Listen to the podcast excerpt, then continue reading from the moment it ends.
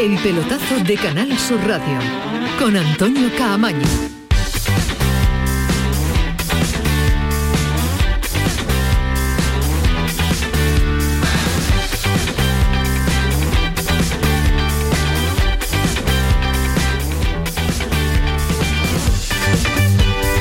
Hola, ¿qué tal? Muy buenas noches. Llegamos al parón liguero. El segundo de esta temporada es el momento de las elecciones. La española ya lo saben, en la National League.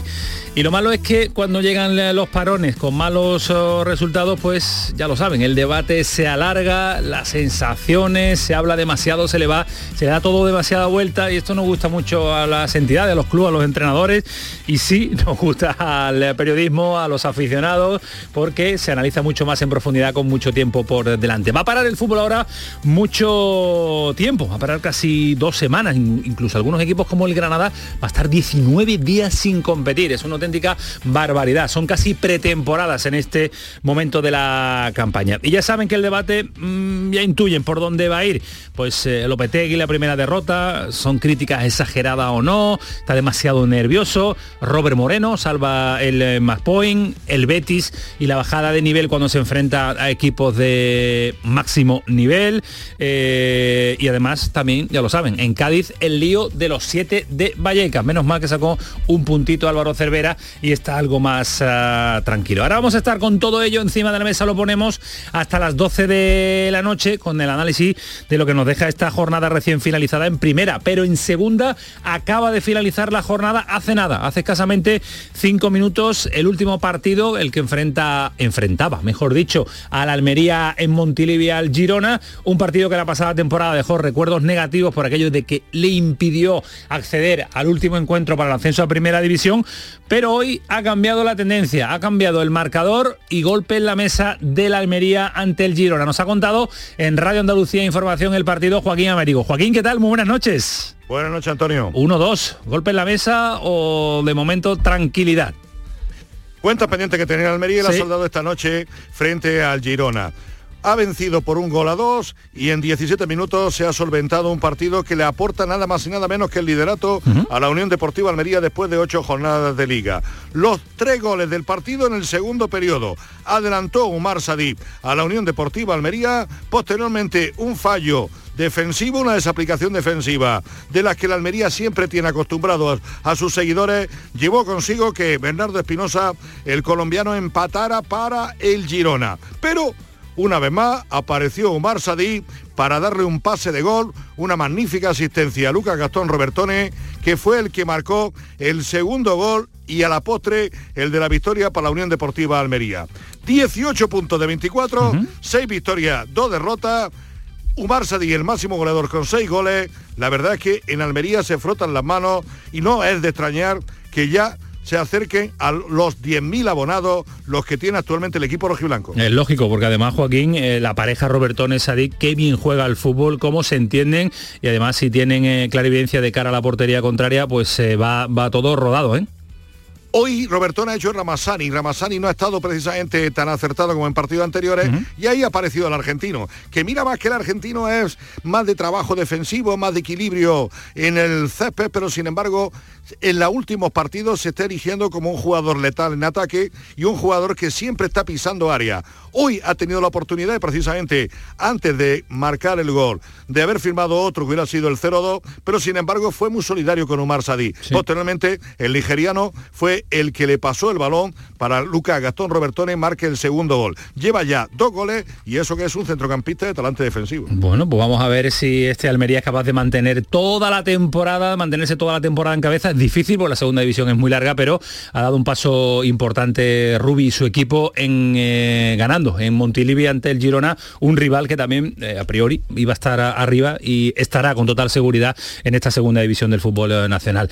Gracias Joaquín, un abrazo fuerte, a disfrutarlo. Un abrazo, Camaño. Hasta luego, Dios. Ismael Medina, ¿qué tal? Buenas noches. Hola, ¿qué tal? Muy buenas, Antonio Juega muy bien el Almería de Rubi. El partido que hemos visto nosotros en la redacción, da gusto verlo, ¿eh? Sí, se parten dos, ¿no? En ataque es muy atrevido, es valiente, juega bien genera ocasiones eh, anda muy fina la gente de, de ataque con un Sadig que aparte del gol sí está ofreciendo otra, otras cuestiones ofensivas.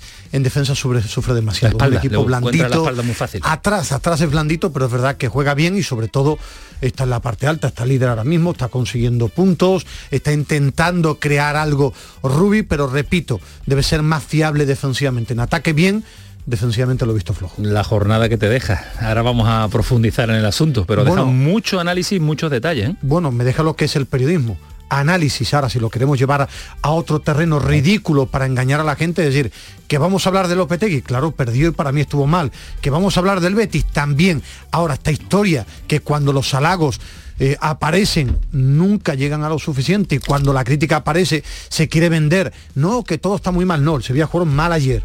Muy mal ayer el Sevilla, el Betis estuvo flojo, el Granada compitió muy bien y el Cádiz de Cervera arrancó un punto, pero el periodismo es analizar lo que está pasando a día de hoy analizar desde lo que sabemos y lo que vemos. No podemos ir ni más allá ni podemos saber lo que va a pasar en un futuro. Por eso este programa lo que intenta es contar lo que sabe, lo que conoce y el análisis objetivo y cada uno diga lo que tenga quería contar una intrahistoria de los nervios. Eh, de los 30 minutos, ¿no? Que hubo ayer, o bueno, la tensión que yo palpé en la zona de vestuarios del Estadio de los Cármenes, con vestuario cerrado y charla amplia después de la derrota del Sevilla. Ahora saludamos a Alejandro Rodríguez porque va a ser también eh, uno de los eh, analistas que vamos a tener en este programa. ¿Quiere saludarlo ya o no? Hombre, lo, lo, echo de menos aquí, de espero, espero que esté el Alejandro Rodríguez habitual, no el de antes de un parón. No, el de la, marca blanca no lo queremos. queremos no, yo quiero ¿eh? al, habitual, ahora lo mismo, como está pendiente del parón, que él también tiene parón, pero se relaja. ¿Os ha pasado algo? ¿Te ha ido tú? ¿Ha venido él? ¿Ahora se, va él? ¿Vienes tú? Esto me, bueno, yo intento no coincidir con Por eso, por eso lo estoy intuyendo.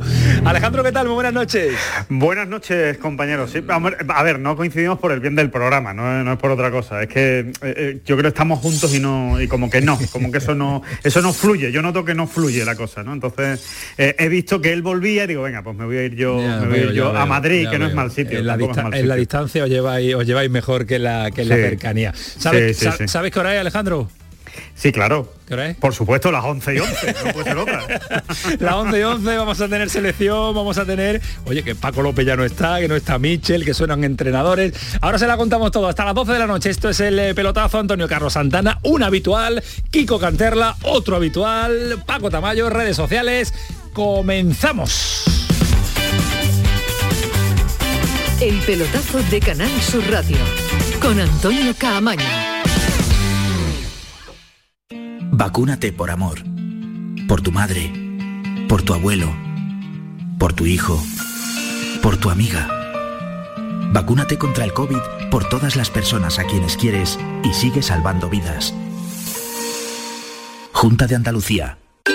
Pipas Reyes son las pipas de siempre. Ahora encontrarás tus pipas Reyes más grandes, con más aroma, con más sabor y más duraderas. Tradición e innovación para traerte tus mejores pipas Reyes. Las del paquete rojo, tus pipas de siempre. Para acordarte del 11 del 11 piensa en tus palabras preferidas. Climatizada, tiene 11 letras.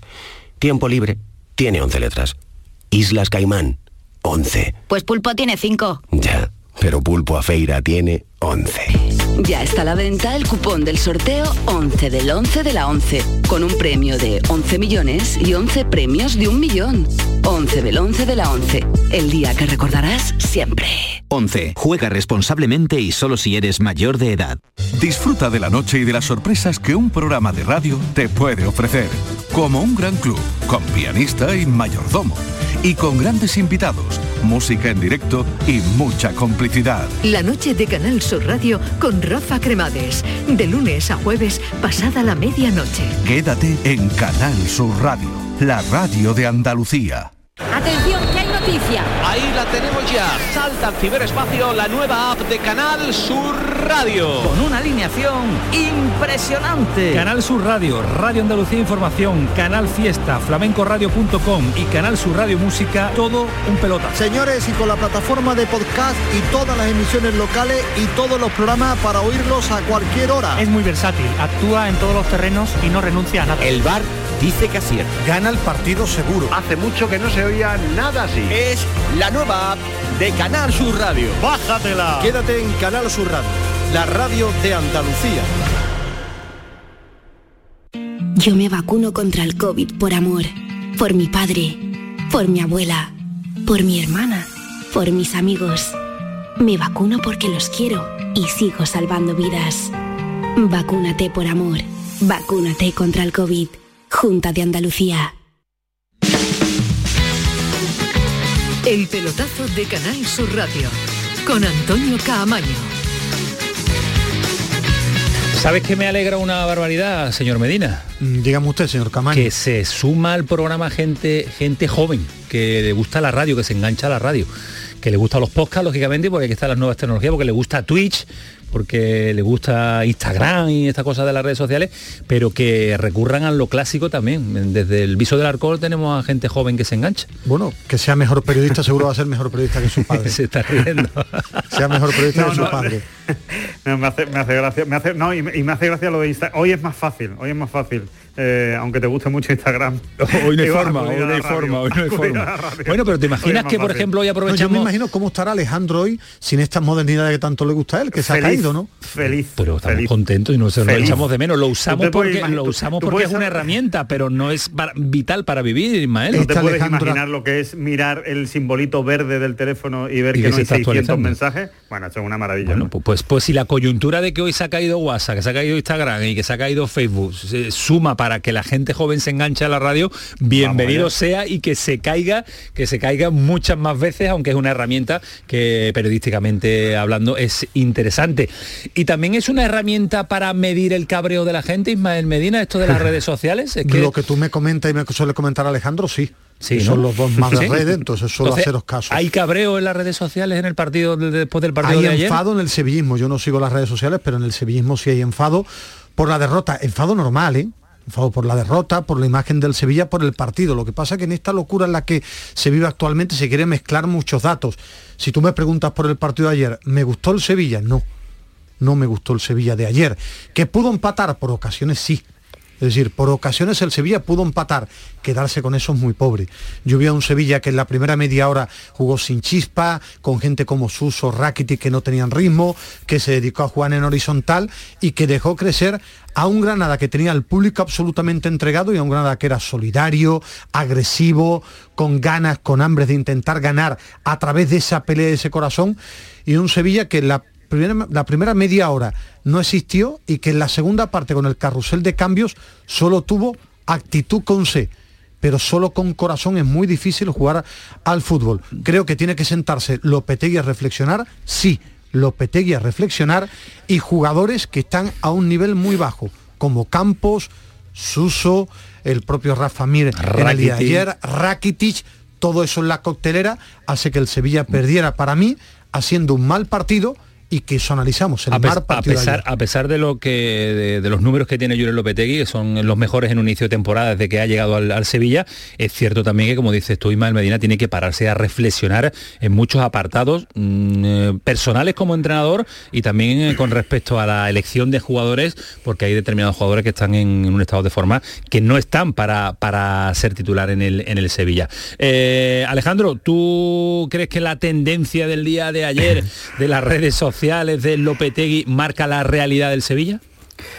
Bueno, yo creo que las redes sociales no marcan la realidad de nada. Vamos a partir por ahí, ¿no? Eh, yo empiezo por esa base. No, no- marcan un estado de ánimo puntual de determinada gente que está en las redes sociales, ¿no? Pero no creo que no creo que vaya a ser, eh, o sea, no creo que haya que extenderlo a toda la afición del Sevilla. Creo que sería un error. Creo que sería un error. Eh, a partir de ahí, yo no estoy de acuerdo con Ismael. Yo no estoy de acuerdo en que lo de ayer sea un partido puntual, que el Sevilla jugó mal. No, esto es una tendencia. O sea, el Sevilla y por eso yo creo que viene el cabreo del sevillismo en cierto modo, ¿no? Yo creo que lo de ayer es un reflejo de lo que se va viendo partido tras partido. El Sevilla tiene más puntos de los que merece. Y eso simplemente hay que ir analizando partido a partido. El Sevilla ha salvado partidos pues porque es un gran equipo, porque tiene muy buenos jugadores y porque eh, tiene una dinámica hecha de temporada tras temporada con Lopetegui que le permite ir salvando eh, situaciones complicadas. Eso es lo que ha ido haciendo. Y lo de ayer, para mí, eh, para mí es un, es un o sea, es una mancha importante, porque tú tienes un partido en el que juegas el último de la jornada, juegas después de haber perdido el Real Madrid, Juan, después de haber perdido el Barcelona, por mucho que el Barcelona esté muy lejos ahora mismo y nadie le haga caso, al final es el Barcelona, sabes que ha perdido, es verdad que ha ganado el Atlético de Madrid, pero han perdido dos de los tres grandes de la liga. Y tú eres alguien que quieres competir ahí. Yo no digo que por ganar la liga, ¿eh? no me voy a meter en el discurso fácil que ahora me lo va a rebatir Ismael. Yo nunca he dicho que el Sevilla vaya a ganar la liga. No, yo no estoy diciendo que el Sevilla tenga que ganar la liga. Pero sí es verdad que es una jornada en la que han perdido dos de los tres grandes, en el que tienes la oportunidad de dar un puñetazo encima de la mesa y sales a Granada sin actitud. 30 minutos en los que te comen por los pies el Granada. Eso es error de Lopetegui. La actitud de, los jugadores es error del entrenador. Dejadme sumar al debate, al debate también a, a Fali Vineda, que está con nosotros un lunes más, el compañero del país. Fali, ¿qué tal? Buenas noches. Hola Antonio, hola queridos compañeros, muy buenas. Está la jornada calentita, lógicamente porque eh, viene el Sevilla de perder, el Granada de ganar, que también le vamos a dedicar ahora su tiempo con Rafa Lamela también, el Betis de, perder, pero estamos hablando, sé que nos lleva rato escuchando de, la tendencia exagerada en torno a Julen Lopetegui, porque tú crees que las, las críticas a Julen Lopetegui van más allá de lo meramente futbolístico en cuanto a decisiones. ¿Es un entrenador que no termina de cuajar, no termina de, de querer el aficionado del Sevilla en él? Lo que está claro, querido Antonio, es que es un entrenador que, provoca un debate en la afición del Sevilla. Y que hay una parte de la afición que, pues que realmente la afición del Sevilla que no lo traga, que no traga a, a Lopetegui, que no le gusta. Pero por su, fútbol, por su fútbol, ¿no? Yo creo que sobre todo sí, por su, por esa forma, eh, de, por ese fútbol tan, tan especulativo, ¿no? Que, que, que, mm, estáis comentando y que algunas veces eh, puede ser comprensible cuando se enfrenta a algunos rivales, eh, digamos, superiores, que quiere controlar el, el juego, el partido, pero ante un Granada la situación en la que estaba, después, como ha dicho Alejandro, una jornada en la que se dieron unos resultados excelentes para el sevillista, ver a su equipo salir en Granada de esa forma, con esa actitud tan contemplativa, con ese juego tan previsible, con errores en la alineación que creo que todos los analistas del Sevilla y el, hasta el más pequeño del aficionado vio que, que fueron eh, errores clarísimos en la confección del equipo por parte de Lopetegui, pues eso a la, afición del Sevilla o a buena parte de la afición del Sevilla le, le enfada mucho, ¿no? Yo creo que sin entrar tampoco eh, en el histerismo, ¿no? Porque eh, las redes sociales tienen, desgraciadamente, mucho de esto. Sí es cierto que hay un debate en la afición del Sevilla. Eh, creo que hay buena parte, una buena, no sé, no sé qué, qué tanto por ciento, pero sí hay um, parte de la afición del Sevilla que le gustaría que su equipo afrontara sobre todo los partidos de otra manera. Lo que hizo ayer el Sevilla tiene, tiene una difícil explicación, lo ha dicho Alejandro. Oye, ha perdido el Madrid, el Atlético de Madrid ganó al Barcelona. eh, era, es, tu oportunidad, ¿no? Realmente no es tanto el significado numérico de la derrota en Granada como, como la forma, ¿no? pero, pero, también es de, empezar a ser equipo grande, equipo competitivo, equipo que aspira, el tomarse muy mal las derrotas. Yo creo que son dos eso lleva tiempo el Sevilla, ¿eh? eso lleva tiempo el sevillismo haciéndolo así. Yo creo que son dos cuestiones distintas. Es decir, el Sevilla es verdad que en algunos, en algunos partidos de esta temporada fuera de casa, para mí ha estado más medroso que no y en casa, Ismael, y en casa. Para mí más fuera de casa, más fuera de ha casa. Hecho, ha hecho 20 minutos buenos. Bueno, yo no te digo jugar bien. Ahora, eh, cuando dice se compara al Lopetegui de la temporada pasada, por ejemplo, eh, para mí fue más preocupante la segunda parte que la primera. Me explico, en la segunda parte, con todo un periodo por delante, vi a un equipo con demasiada ansiedad, sin intentar jugar al fútbol. Pero te da la sensación que eso lo transmite Lopetegui con ese nerviosismo, esa ansiedad permanente, esas caras, eh, esa, esa forma de gesticular, de vivir el partido. Yo creo que ¿Crees que se lo transmite al equipo? Bueno, yo creo, su forma de, dirigir al equipo en el, en el terreno de juego, yo creo que eso no va a cambiar, además solo ha servido al Sevilla para competir. Para mí es más preocupante quizás sus mensajes en rueda de prensa, ese tipo a veces de, de, enseñar un partido que no ha existido. Para mí eso sí es más preocupante. Lo que se refiere al fútbol de ayer, señala para mí a Lopetegui en el partido de ayer, ¿eh? en cuanto a que el equipo no salió con la actitud necesaria. Una cosa es tener la pelota y otra jugar de mentira, son cosas distintas. Elegir a jugadores que no están bien de ritmo como Rakitic y Suso te penaliza en el fútbol actual. Esos son errores de Lopetegui que repito, que él tiene que asumir los halagos que se lo han hecho y las críticas, porque para mí el equipo ayer estuvo mal y en Wolfsburgo estuvo bastante mal también, que lo salva un penalti, ya meto dos partidos. Bueno, el equipo en la temporada mm, ha tenido Bueno. dos, dos medios tiempos dignitos, es lo único, ¿eh, Ismael? Yo creo que el equipo ha competido bien en partidos, pero bueno, en mi percepción, cuando llevas 14 puntos, no has estado perfecto, no has estado tan mal, no has estado tan mal. Ahora, hay una cosa que tiene que empezar a manejar Lopetegui, saber elegir onces. Es verdad que Ocampo está mal, que Suso no está a su nivel, que me parece un extraordinario jugador, Ocampos, Rakitic, él tiene que empezar a elegir piezas para un Sevilla que puede perder, pero que enfada a la gente la actitud con la que afrontó el ¿Cree- partido. ¿Creéis, creéis, eh, Fali eh, y Alejandro, que transmite ese nervio? Por ejemplo, ayer, tres cambios en, en- en el descanso, que lo está haciendo habitualmente, eh, que no mejoran al equipo. ¿Creéis que está demasiado nervioso? ¿Veis a un Lopetegui diferente? Yo la, la impresión que siempre me ha dado eh, Lopetegui, y lo que pasa es que ocurre poco porque pierde poco, es que no se sabe manejar en las derrotas. Eso te decía antes. Es un, sí, me parece eh, que es un entrenador que, que pierde demasiado eh, los papeles y que su- la- las lecturas de los partidos después de la derrota son terribles, vamos.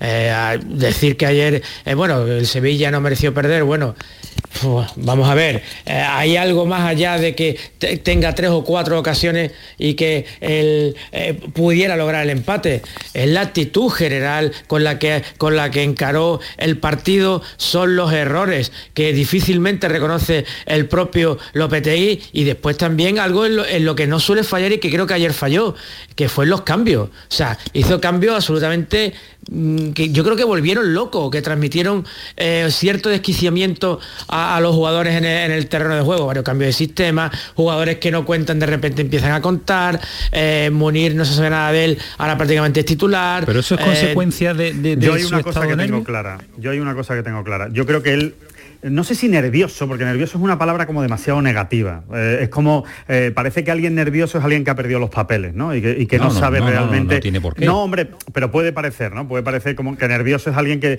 que- bueno, que está muy... Yo sí creo que está intranquilo. Da igual, ¿eh? es absurdo. Nervioso, intranquilo, estamos hablando de sinónimos, por rebajarlo un poco, ¿no? Por rebajar un poco la intensidad del adjetivo. Yo sí creo que, que, que Lopetegui está intranquilo, está intranquilo con el rendimiento de muchos jugadores. O sea, él se da cuenta que hay jugadores que no los tiene al nivel que tenía en años anteriores. Entonces, eh, yo creo que está haciendo muchas pruebas porque es verdad que como siempre dice Ismael, y es cierto, se lo compro ese argumento, y además es lo que más me gusta a mí de Lopetegui, es muy intervencionista, o sea, en cuanto el equipo no va bien, él hace cambios, en cuanto hay algo que no le gusta, cambia, él siempre busca soluciones, que a veces acierta y a veces no acierta. Pero me parece, en, eso no se lo, no se lo achaco a Lopetegui, al revés se lo cuento como, como virtud. Pero sí lo que me transmite en los últimos partidos, con esos cambios que decís, ¿no? Con, con todo lo que estamos hablando, con que Oscar es un guadiana, aparece y desaparece. Munir parecía que estaba totalmente defenestrado y ahora es el delantero titular, aunque esté de baja en, en Nesiri. Eh, Ocampos, que lo está metiendo con calzador, aunque no está. Eh, Rakitic, que parece que nunca desaparece cuando todo el mundo lo quiere fuera del equipo porque no tiene el ritmo de competición sí me da la sensación de que sigue buscando un camino, que no lo encuentra y que él ahora mismo no tiene claro cuál es el camino. Eso sí lo creo yo, que ahora mismo él no tiene claro cuál es su mejor once. ¿Quiénes son los 11 jugadores que mejor le pueden responder en el campo? Yo creo que eso sí que él eh, tiene esa sensación de que le falta el poderío del año pasado o del año anterior. Yo vi, Entonces, yo vi, yo él vi, sigue haciendo pruebas. Yo vi excesivo para mí, ¿eh? Ayer comentaba como información, eh, apareció 30 minutos después del partido para la Sí, Flash, que nos es la primera comentar, ¿no? vez que sucede, eh, cerrado a cal y canto el vestuario, La Flash caras tremendas, la sí, Flash, la interview. primera entrevista que se hace a pie de campo casi, que ¿no? normalmente no, no, eso ya está en la zona, En la zona- interior, pero vale. normalmente tardan eh, una media de 8 minutos después del partido los entrenadores y después los jugadores tardó ayer más de 30 en aparecer Lopetegui, cerrado el vestuario a calicanto, eh, caras muy largas cuando a la media hora se abre el vestuario del Sevilla. Yo entiendo que una derrota, además yo creo que eso es un signo de grandeza de un equipo, que la primera derrota duela, escuesa, se, sa- saben la importancia del partido, si me parece excesivo todo eso. Me refiero a que los números en globales son buenos que las sensaciones fuera de casa no lo están siendo, que tiene que mejorar el Sevilla, sí. Esconder eso es equivocarse. Esconder que la gente de arriba no está bien, que el Sevilla necesita los goles de la segunda unidad, que Lopetegui eh, cambió porque no termina de encontrar a la gente buena de medio campo hacia arriba y fina. Yo creo que eso es normal. Ahora, es, vi excesivo todo eso porque al final en este juego puedes perder. A mí sí hay algo que tiene que empezar a controlar el Sevilla con Lopetegui. A mí me gusta el fútbol y me considero un periodista que intento ser serio. Muchas veces no lo soy. Fali, Alejandro igual. Que ganar en primera es difícil, dificilísimo. Que el grupo de Champions va a ser duro, durísimo. Ahora, eso no puede esconder que el Sevilla tiene que mejorar en ataque, que no puede salir a jugar en horizontal, que hay veces que el equipo juega que no suceda nada, que es verdad que depende de los jugadores, no es tan fino los de arriba, todo eso no lo puede repetir 20 veces Lopetegui. Claro que es difícil ganar. Ahora, él tiene que buscar soluciones porque el equipo está atascado en ataque. Está atascado en ataque, igual que los jugadores cuando rinden al 100%. Yo le doy un índice de acierto al entrenador, ahora que no están bien, también el entrenador tiene que saber aprovechar lo que estén un poco más fino, que no lo hizo y además, un argumento que tú pusiste encima de la mesa hace dos, tres semanas en el que eh, yo, mm, a ver, no ni, ni, acuerdo, ni de acuerdo ni, ni, ni en desacuerdo, era el del público en el estadio que yo creía que no iba a ser importante para este Sevilla, pero cada jornada que pasa voy creyéndome más ese argumento tuyo Manejar en el que empieza a ser exactamente de, alguien que repito, exactamente. por si alguien no se ha enterado, a mí me parece un muy buen entrenador y su rendimiento en el Sevilla es extraordinario pero no me gustó ayer y la tendencia de los últimos partidos de casa tiene que tocar algo. Eso es, también ese, eh, ese entrenador, ese entrenador eh, no, no, no, no nervioso, como dice Alejandro, que a lo mejor parece demasiado exagerado el término, pero sí que le noto diferente con respecto al, público y era Alejandro también que no tenía, no estaba de acuerdo cuando Ismael puso y planteó esa posibilidad de un Sevilla que a lo mejor le falta, o un entrenador que le falta todavía manejar eh, la presencia de público en el estadio. No sé si, si ha variado tu opinión, Alejandro, desde hace dos o tres mm, no, semanas. Yo, yo, yo sinceramente no creo que su, que su obsesión sea el público, de verdad, ¿eh? no lo creo. No, yo no, creo no, que yo no me refiero a eso, Alejandro, perdón, yo me refiero a que él, que es un entrenador tremendamente intervencionista en este mes, en este año y medio, esa atmósfera lo ha manejado para mí de sobresaliente. Ahora en los partidos, por ejemplo, ayer el Granada, el público fue extraordinario. Yo vi a un equipo muy nervioso, queriendo hacer muchas cosas, queriendo cambiar demasiadas cosas. Y ahora en el fútbol con público, también la importancia del jugador crece aún más, que son los grandes protagonistas, a lo que me refería. Puede ser, yo, yo creo que no, yo creo que no, pero puede ser, ¿eh? puede ser que te, o sea, aquí al final estamos hablando de opinión, evidentemente no, no podemos saberlo porque no estamos en la cabeza de Lopetegui, ni él tampoco seguramente nos iba a responder de una manera muy sincera a esta pregunta, ¿no? De ¿te afecta el público en tus planteamientos, en tus decisiones? Pues seguramente ni él mismo lo sepa, seguramente ni él mismo lo sepa, él creerá que no, pero seguramente pues le acaba influyendo como a casi todos, ¿no? Pero yo creo que en este caso a él no le influye tanto el, el, público, el ambiente o, o, la sensación, o, lo que se viva, ¿no? El entorno que se viva, más directo, el del partido, porque yo creo que es un, que es un entrenador que vive mucho los partidos. O sea, yo le veo exactamente igual de nervioso y de intervencionista ahora que cuando no había público. exactamente igual. Y se comía el césped de la misma manera. Y le gritaba en la oreja a Jesús Navas. Yo lo noto este año, este año diferente, no sé, no, sé, no sé. la sensación desde fuera, ¿eh? Ismael Olive pie de campo.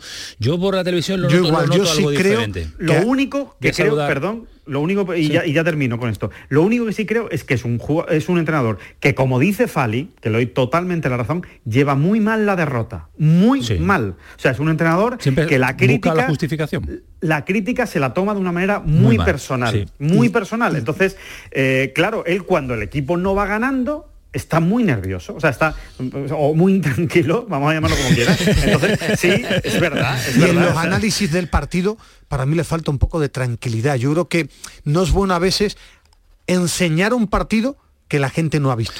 Y de ahí, perdón, de ahí a discutir a Lopetegui, a mí, que soy no, no, no, de los que más le critican, me parece una barbaridad. Eso es una barbaridad. es una barbaridad. Pero lo digo, lo digo. A no tiene discusión. De todo esto que estamos hablando lo provocó eh, la derrota del Granada en el día de ayer. A mí me gustó este Granada, es que me gusta este Granada que tiene ese hambre, que tiene esa garra, que tiene eh, esa eh, bueno, ese olor todavía a Diego Martínez. Yo no ayer con las señas de identidad claro, por eso te digo, a mí me gusta solidaridad, agresividad, equipo y la atmósfera. Yo estuve en los cámaras, la atmósfera del público ayudó mucho y eso no lo, en la zona de Diego Martínez en la última en la última temporada. A mí me gusta más este Granada. No sé si con el tiempo podrá evolucionar a ser el Granada de, Robert Moreno, si está Robert Moreno no. De momento en el parón eh, va a estar. Compañero de Lidia, Rafa Lamelas, ¿qué tal? Buenas, buenas noches. ¿Qué tal? Muy buenas noches. ¿Te gustó a ti este Granada con olor todavía a Diego Martínez o no? Sí, mucho, mucho. Eh, fue un regreso a la esencia, ¿no? Nosotros titulábamos en portada que volvía al equipo, ¿no? así, a las caras, ¿no? Porque eh, yo creo que la gente regresó a su asiento, se podía volver a sentar en su silla y, miró al campo y reconoció a su equipo, ¿no? Que yo creo que son dos cosas, ¿no? Que inusuales, ¿no? Todos los abonados en el en el campo al mismo tiempo, a pesar de la lluvia, que, que chafó un poquito el ambiente de- del partido, eh, de alguna manera, pero en el terreno de juego yo creo que la gente se sintió identificada. Es cierto que el Granada todavía tiene vulnerabilidades, eh, tiene que corregir cosas en este parón. eh, el Sevilla falló bastante también, algunas acciones eh, muy cerca de Maximiano, que estuvo perfecto el portero, pero yo creo que, hombre, que sería un Granada mucho más tenso, mucho más eh, preocupado de las disputas, ganando balones eh, divididos, y todo eso es el Granada de estos últimos años, ¿no? Unos días estará más brillante, otros días menos, pero hay conjura y el equipo, sobre todo el vestuario, lo ve unido y eso es una gran diferencia con respecto a años peores, eh, por ejemplo aquel del descenso, en el cual el equipo era una torre de Babel y ahora, y ahora hay una identificación, hay unos jugadores con veteranía que, que sienten el club y se notan en el campo. Oye, eh, Rafa, ahora una pretemporada de 20 días, ¿eh? Le va a dar tiempo a Robert Moreno a encajar piezas. Sí, es magnífica, ¿no? Porque además hay jugadores que físicamente no estaban bien, hay que engrasar cosas a nivel colectivo, pero sobre todo yo me quedo con la sensación de que los, veteranos han hablado, ¿no? Eh, lo que yo llamo el núcleo duro o, esa vieja guardia, ¿no? Los jugadores que, que son como canteranos postizos, ¿no? Llevan ya tantos años en el club que, que se sienten de aquí, de Granada, ¿no? Tienen casas aquí, las familias están asentadas y, y lo sienten esto de alguna manera y no lo van a dejar caer, ¿no? No significa que ahora el Granada empieza a encarrilar victorias tras victorias, ¿no? Pero, pero sí es cierto que con esta actitud al menos sabes que le va a competir a esos rivales parejos que es con los que se va a jugar, has dicho, las de la permanencia. Rafa, cuando dice los capitanes han, han hablado, eh, han hablado entre ellos, han hablado con el entrenador también. Sí, sí, sí. Bueno, ver, aquí se produce una conversación clave que, que es eh, a a posteriori del partido con la Real Sociedad, de aquella derrota, eh, entre el capitán Víctor Díaz y el entrenador. Mañana lo contamos en el periódico y básicamente lo que le traslada es que es que en el vestuario el vestuario está muy unido, el vestuario tiene unos códigos que, que el entrenador tiene que conocer y también asumir de alguna manera porque porque va en su beneficio y que la gente está muy involucrada con, con el equipo y que le van a respetar. La verdad es que Robert Moreno, en ese sentido, creo que está teniendo dos cualidades. Una, está trabajando duro y dos, está sabiendo cambiar también y adaptarse a esta situación, ¿no? Eh, yo creo que hubo, aunque no lo parezca, algún brote verde ya en Vigo, por lo menos se vio ese equipo defensivamente muy duro, eh, pobre en lo ofensivo, pero, pero muy serio atrás, a pesar de cómo acabó el encuentro, y creo que ya el, el partido con el Sevilla ya fue ese refrendo, ¿no? De, de- Sí. de ver la esencia de Granada de antes, ¿no? Sin complicaciones en la salida de balón, implacable en, en la pelea por, por la pelota, y bueno, pues siendo efectivo, ¿no? Por una vez siendo efectivo, ¿no? Que es la parte donde creo que hay mucho margen de mejora, el ataque. Porque Ismael, la cabo- la cab- ser cabezón a Robert, a Robert Moreno le podía haber llevado a, a ser cesado. Sí. Eh, Es de ser inteligente también y de Yo técnico creo- listo variar su idea. ¿no? Es que yo creo que al final eh, el vestuario, por lo que cuenta Rafa y publica mañana al ideal, lo que le ha transmitido es no toquemos lo que iba bien de este equipo, me refiero, yo ayer lo viví en el campo, solidaridad, ímpetu, eh, un equipo, que va, es decir, eh, eso no se puede perder después. Ayer pudo empatar, el Sevilla pudo meter algunas de las ocasiones, pero después, ¿en qué puede crecer? En generar algo más de ocasiones, en el, que el, el- el equipo se sienta más cómodo con la pelota, pero no puede ser un Barcelona en pequeño. Yo creo que Robert Moreno no podía llegar al Granada como quería, intentar, intentando que el Granada fuera al Barcelona, porque eso es un error. En tres y sobre todo quitarse la obsesión del pasado, aprender que en el pasado había cosas muy positivas de grupo, de, de corazón, y él poniendo matices, poniendo matices a través del resultado. Pero al final eso lo tiene que mantener el Granada. El público de los Cármenes permite que su equipo pierda mordiendo, le duele que su equipo pierda Haciendo yendo hacia arriba y dejando muchos espacios. Rafa se va a vivir eh, unas eh, dos, tres semanitas muy muy tranquila también en el ambiente, ¿no? En el entorno de- del club, porque- estaban, estaban de los nervios también. Sí, así es. Yo creo que, mm, volviendo también a lo que estáis comentando, es que el entrenador ha hecho dos cosas muy importantes. Pr- Primero, mm, dejar de mencionar el pasado, o si se menciona para bien, eh, hay que olvidarse de, Diego Martínez, y si se habla de Diego Martínez es para bien, porque no puede hablarse de otra manera a, esa era fantástica, esa Eurogranada. Y segundo, yo creo que el entrenador se ha mostrado mucho más empático con la afición. Desde la rueda de prensa previa al partido con el, con el Celta de Vigo, em, esa disculpa pública de alguna manera, ¿no? Ese buscar el guiño de la afición ayer incluso casi como a los cholos Simeone, levantando los brazos, ¿no? alentando a la gente para, para que se sigan animando hasta el final. Todo eso ha tranquilizado el ambiente, Antonio. em, Ha cambiado la, la película. Uno iba hoy por la calle y aparte de que la gente estaba mucho más tranquila, Claro, claro. eh, con, con de otra manera, otro tono, eh, no significa que con una victoria ya se haya conseguido ya algo muy importante. Pero es cierto que hacía falta para despejar la ambiente y Pues fijaros el efecto mariposa que ha provocado esa victoria. ¿eh? Yo creo que la- las dos destituciones que se han producido en las últimas horas eh, eh, son consecuencia inequívoca de, de la victoria de Granada. Hombre, claro, claro. Porque se quedan en una, en una zona muy, muy complicada, tanto el, el Levante como, como el Getafe. Rafa, gracias por darnos todo lo que siempre nos das en, la- en este programa, en el pelotazo. Muchísimas gracias. Un abrazo a Hasta todos. luego, adiós. Eh, Fali, eh, Alejandro, ¿os queda un ratito? ¿Vamos con el Betty ahora? Hombre, yo, Hombre, Fali es hombre de fútbol. No sé, no sé, no sé, Ya, digo, a lo le mejor puedo- tiene le cosas puedo- que hacer. Fa- Fali como hombre de fútbol y Alejandro como hombre de no, no pensaba yo que iba a venir con el chip de del parón de selecciones. ¿También quiere parar? No, no para nunca. Yo, yo- yo- yo solo, oye, solo es que si no lo digo reviento. Yo solo le pongo, yo solo le pongo un asterisco al Granada. A ver. Un asterisco, ¿vale? A la victoria del Granada. ¿Cuál es? Que los dos partidos de más solidaridad, de más esfuerzo, de más entrega que ha hecho el equipo ha sido contra el Barcelona, Barcelona y el Sevilla. Sevilla. No me vale. Granada, no me vale. Jugadores del Granada, no me vale, no me vale. Hay que hacerlo contra el Celta, hay que hacerlo contra, contra los equipos de abajo, contra el Cádiz, contra tal, porque ahí es donde el Granada se va a salvar. No haciendo buenos partidos contra los grandes. Ya- ya, ya le dije, le dije a Camaño que Alejandro siempre funciona, que no estaba pensando en el parón, el parón de selecciones. 12 menos 20 nos queda el Sevilla, nos queda, perdón, el Betty, nos queda analizar el Cádiz, nos queda la selección española, el Almería se lo hemos contado, así que no se lo pierdan, 20 minutitos de intensidad hasta ahí la selección de Luis Enrique también con esa lista curiosa y el dorsal número 10 que te lo han dado a Sergi y Roberto, los amigos de Alejandro Rodríguez. Ahora seguimos aquí en el pelotazo.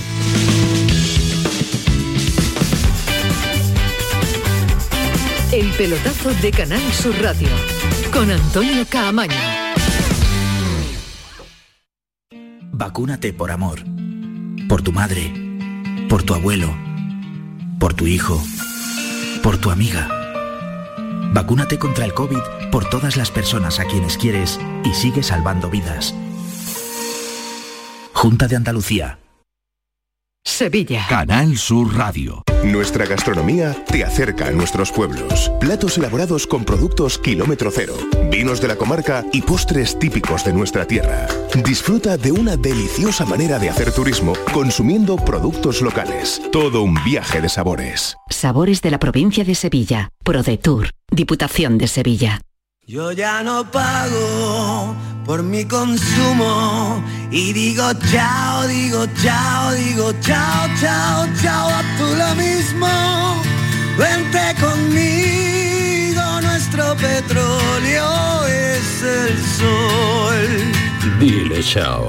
Bienvenido al autoconsumo. Dimarsa.es Ven a Jaén, ven al paraíso. Descubre los paisajes de nuestros parques naturales, nuestro oleoturismo. Viaja a la historia a través de un patrimonio único del que es protagonista el mejor renacimiento. Ven a Jaén, a escaparte, a desconectar, a no parar. Diputación Provincial de Jaén. Jaén Paraíso Interior. Destino seguro. Aquadeus, ahora más cerca de ti, procedente del manantial Sierra Nevada, un agua excepcional en sabor, de mineralización débil que nace en tu región. Aquadeus Sierra Nevada es ideal para hidratar a toda la familia y no olvides tirar tu botella al contenedor amarillo. Aquadeus, fuente de vida, ahora también en Andalucía. Yo me vacuno contra el COVID por amor, por mi padre, por mi abuela, por mi hermana, por mis amigos. Me vacuno porque los quiero y sigo salvando vidas. Vacúnate por amor. Vacúnate contra el COVID. Junta de Andalucía.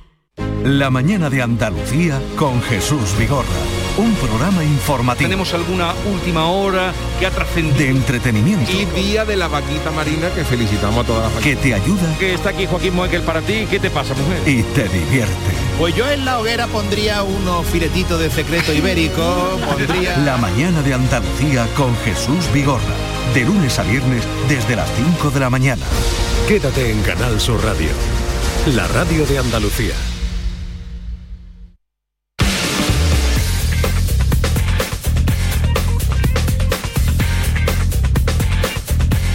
El pelotazo de Canal Sur Radio con Antonio Caamaño. Pasamos lista hasta ahora 11 y 43, está Ismael Medina, está Alejandro Rodríguez también y don Rafael Pineda que andaba también por ahí con una derrota del Betis eh, Fali que no sé, ¿qué te deja? Que eh, 24 horas después ¿Te deja la sensación de que el Betis todavía le falta para competir con estos equipos que están eh, compitiendo Pues en Europa? ¿Te, te da esa sensación? Sí, me deja Antonio una sensación algo amarga. Partiendo de la base de que el Villarreal es un equipazo y, superó al Betis, hombre, al Betis le faltó algo muy importante, le faltó grandeza, Antonio, le faltó grandeza, porque eh, era un partido importante, venía de una de una racha fantástica, el equipo había mostrado muy buenas virtudes y bueno, y, en Villarreal pues hinc- hincó la rodilla, digamos, de, de manera co- co- como un, como un corderito, ¿no? Qui- Quitando prácticamente, bueno, los primeros minutos en donde sí, sí peleó y mostró muchas o algunas de las virtudes que tiene, pero le faltó grandeza para ir a Villarreal. Pero está el Betis, a está, el, está el Betis para, para pelear con la gran, para, para aspirar a ayer, grandeza. ayer perdió, pero es decir, para pelear, ah, yo sí esperaba más del Betis. Yo vi después el partido en el hotel de Granada. ¿Qué te Sí, he aprendido dos años después a buscar, A buscar los partidos, en una iPad. dos años vale, después he aprendido. Yo sí esperaba algo más, me refiero.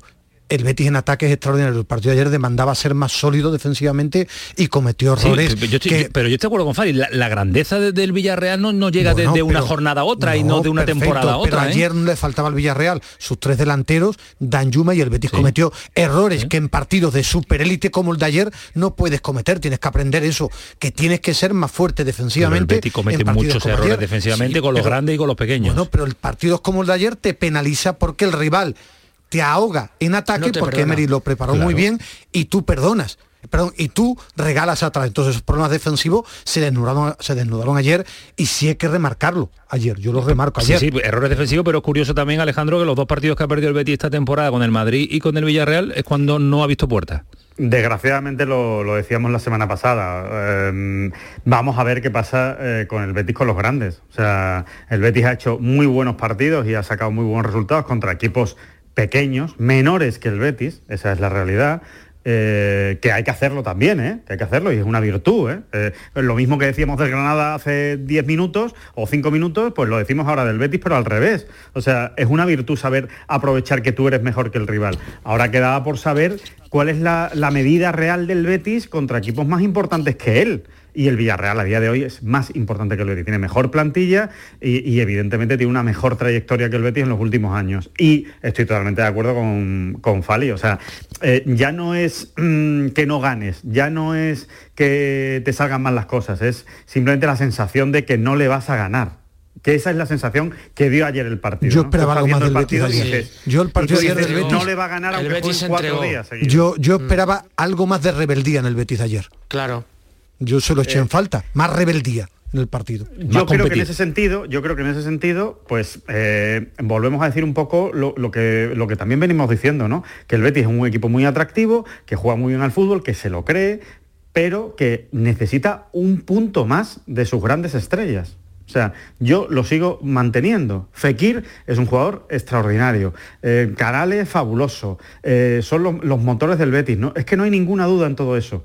Pero el Betis, para ser un poco más grande, es decir, para pelear por algo más que no sea pelear por la Europa League, es decir, intentar a ver si puede alcanzar o pelear el cuarto puesto, necesita que sus mejores jugadores estén al máximo nivel y marquen de verdad diferencia. Pero Fali, ha, ha- ha Mm. dado el Betis, o por lo menos esa es mi sensación, eh, dos, tres, cuatro pasos muy rápidos en una temporada. Le estamos pidiendo que dé cinco, seis, siete pasos no, no, también en esta mitad del de temporada. ayer, del partido. Eh, hombre, eh, yo creo que ese Que comparar sería... al Betis con el Villarreal Sí, en un proyecto ya. a largo plazo que lleva muchos ¿por años entrando en Europa. queremos llevar? Eso es pero- un pero- análisis más, más amplio, Antonio.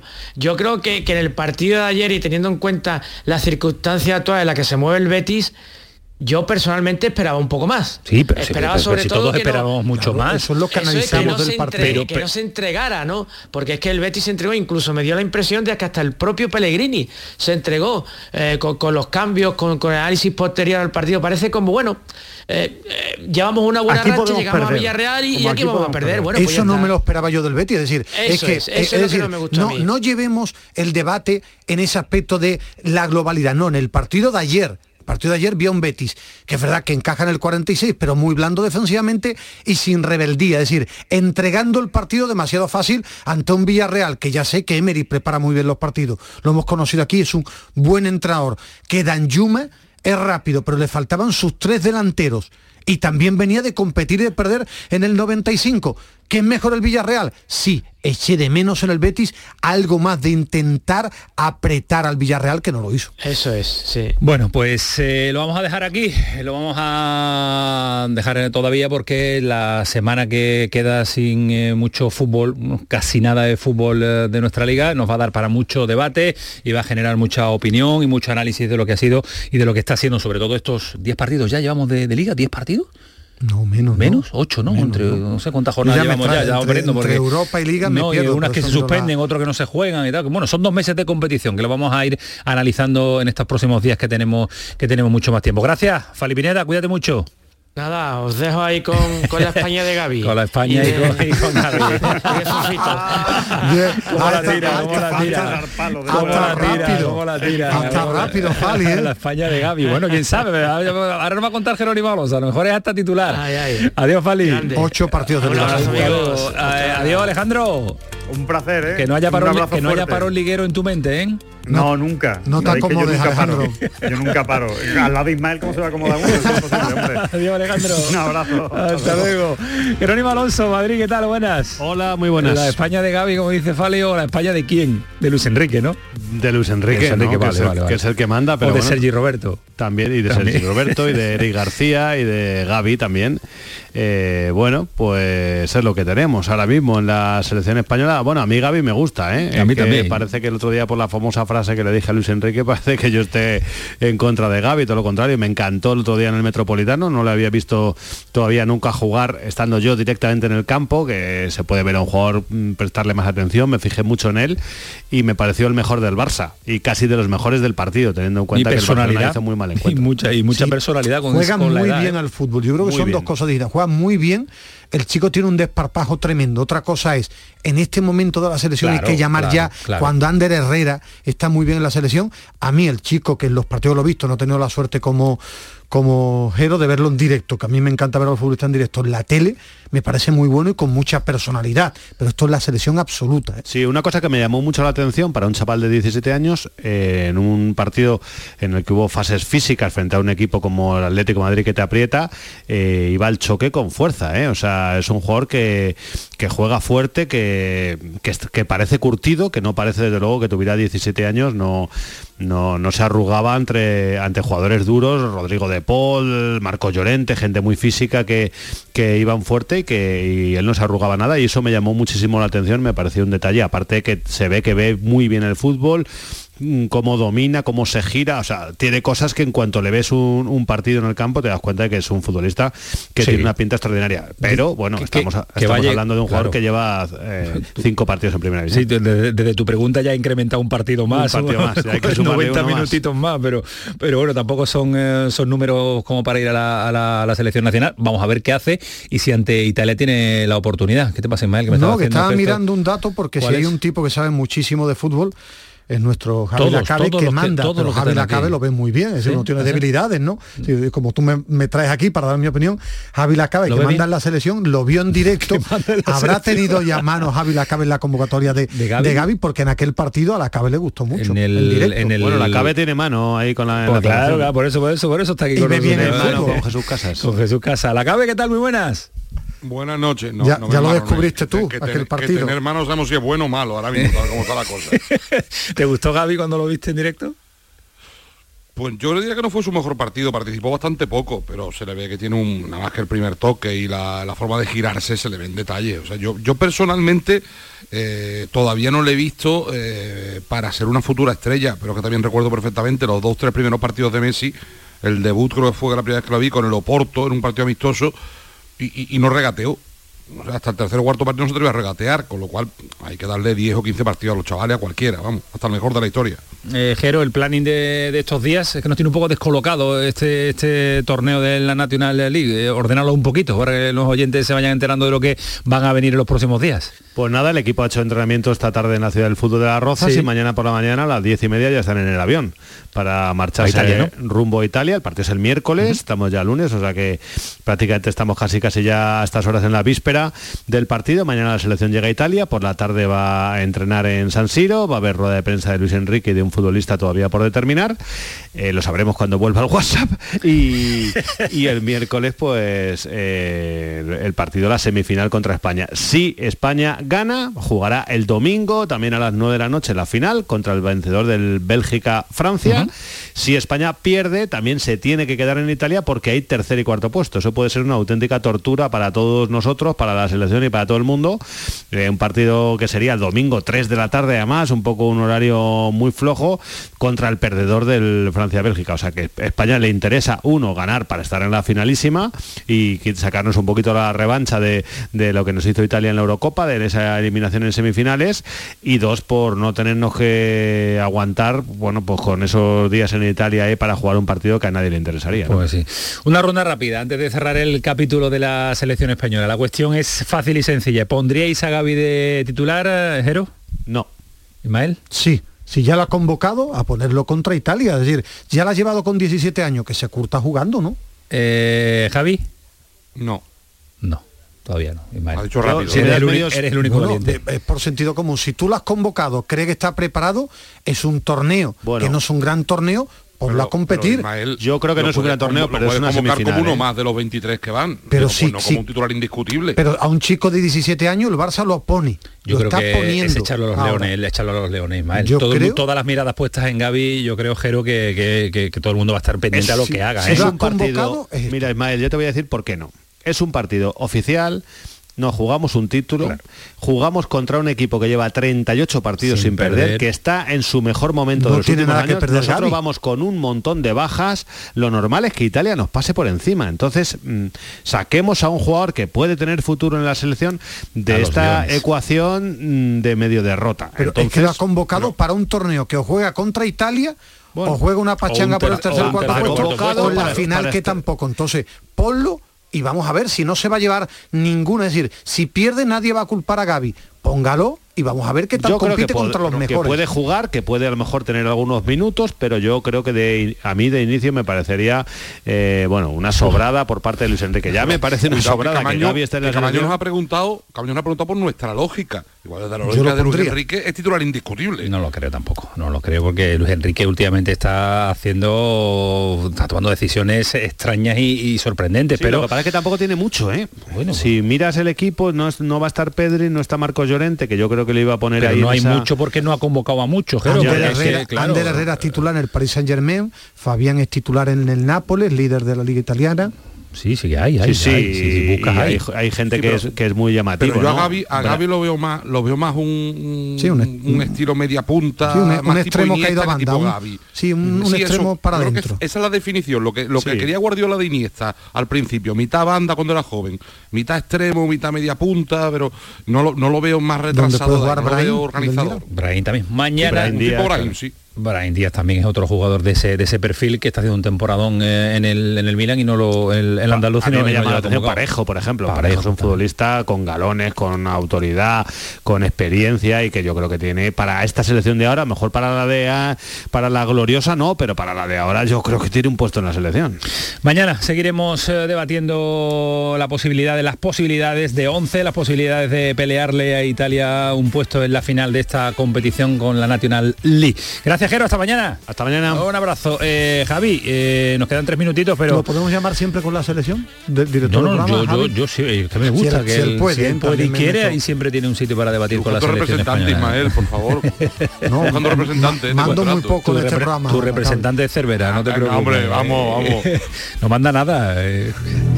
Eh, Javi, ¿qué ha pasado con los siete de Vallecas? Le han levantado, que suena a película, eh, los siete de Vallecas. Eh, le, ha No, levantado, esto- le ha levantado del castigo. una cosa. Yo he empezado la tertulia local de hoy todavía, todavía diciendo los cinco, porque yo no he visto imagen ¿Ah, de los sí? siete y no tengo prueba de los otros dos. Me- me tira a la Pero piscina, a lo nuestro querido mejor. Carlos Ríos, que tú conoces de Radio Marca, Sí. me ha dicho en directo, dice, no, no, yo cuento a los siete porque se- los siete están sancionados. Digo, espero que tengas claro lo que dice, porque Cervera puede aparecer, estamos en la playa en un chiringuito, Cervera puede aparecer del agua como tiburón y decirte algo en cualquier momento, pero a ver, me fío mucho de él, y gracias por la música, por la sintonía, grande John Williams, y, e insisto, mm, si, si son siete, más grande y más grave lo que voy a decir. ci- cinco Dejar un equipo sin siete futbolistas en un partido, hay que tenerlos muy bien puestos. ¿eh? Yo me pareció muy valiente Álvaro por una sencilla razón, porque hoy en día ya que a la afición le llega todo esto, él habló y fue consecuente con lo que dijo. Ahí se que le preocupa. El ¿y ahora qué? Bueno, es decir, a entrenar y a jugar. Pero ese día No, no, pero él que- tomó pero una es que decisión. antes entrenaban también y jugaban. Sí, pero él tomó la, la que- decisión, es decir, aquí mando yo y esta es la decisión. Y después la acompañó el resultado, que también es muy importante. Pero me pareció una decisión consecuente con la personalidad del líder le de sobra, Álvaro eso le Soler. sobra, sobra. Hay que hacerlo, ¿eh? Yo creo que ahí estamos todos de acuerdo, perdón si me acuerdo de tiempo, pero ahí estamos todos de acuerdo. Lo que le pegaba a Cervera era una decisión así. Claro, Lo otro no, no, no, no, no, no le iba a temblar lo más mínimo el pulso para tomar una decisión eh, de ese Y de, ese- contestando lo que de esa decías, situación. dejó Sí, caer en la, en la rueda de prensa que ya está zanjado. que se ha acabado, ¿no? Bueno, vamos a verlo, lo veremos en los próximos partidos. partido. Tardará mucho porque hay un parón ahora, pero lo El, veremos. Cho- el Choco no va a dejarlo mucho tiempo fuera, hay que Bueno, meterlo. quién sabe, Un partidillo. Álvaro Cervera es capaz de eso y más. Gracias, la cabe. Javi no va a Vallecas Abrazo, a esa buenas fiesta noches. ni nada. Javi no va de fiestas ya, Javi no está para la fiesta, está para las bañeras. Hasta luego, Javi. Oye, eh, Diego Martínez ha sonado para el Levante. Hay Sí, algunas para- cositas. bueno, Sustituir para a Paco López. equipos, no, bueno, no. tampoco. Para el Getafe no ha sonado. Está Han ahí, ¿no? cambiado los, dos, van a cambiar de entrenador. Quique Sánchez Flores. Se habla de Javi Pereira, que fue segundo de. Jim, porque yo lo he leído así, por eso lo Jim. digo Jim, Y de Quique en el Sánchez Levante y de Quique Sánchez Flores al Getafe. He leído un- alguien que decía, ¿qué parece? Que solo conoce a Michel y a Quique. Sí, a Laudru y a Schuster. Hasta luego, fue el pelotazo. Que pasen una buena noche. Adiós.